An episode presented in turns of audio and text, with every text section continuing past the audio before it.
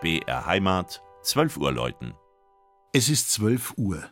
Das Mittagsläuten kommt heute von der Stadtpfarrkirche Marie Himmelfahrt in Eichach.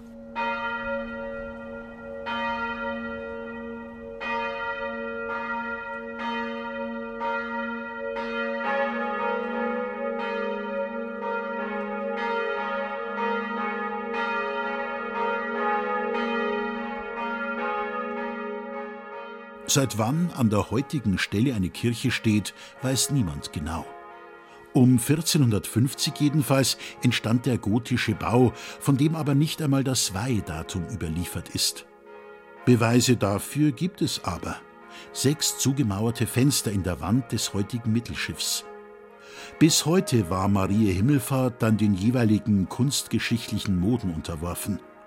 Die Barockisierung hinterließ im 18. Jahrhundert etwa die Kapellen am südlichen Seitenschiff.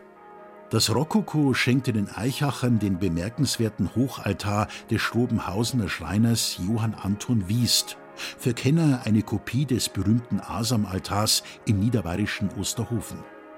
Dann, eher ungewöhnlich, hielt zu Beginn des 20. Jahrhunderts der Jugendstil Einzug. Der weltberühmte Münchner Architekt Richard Berndl tauchte den Innenraum der Kirche in einen violetten Farbton. Bis 1955, dann wurden die Wände überstrichen, übrigens inklusive des Kreuzwegs, der aber demnächst wieder sichtbar gemacht werden soll. Von außen fällt der mächtige, 53 Meter hohe Turm sofort ins Auge. Eine frühere grüne Spitze, in alten Abbildungen noch erkennbar, wurde Ende des 16. Jahrhunderts durch die heutige Kuppel ersetzt. Darunter hängt die neueste Errungenschaft: sechs Bronzeglocken. Gegossen von der Firma Bachert in Karlsruhe, traten sie an die Stelle des Stahlgeläuts aus der Nachkriegszeit. Seit einem Jahr ertönen sie im Salve Regina und im Tedeum-Motiv. Geweiht wurden sie übrigens an zwei verschiedenen Terminen. Trotz Hightech war eine Glocke beim Guss zu Bruch gegangen.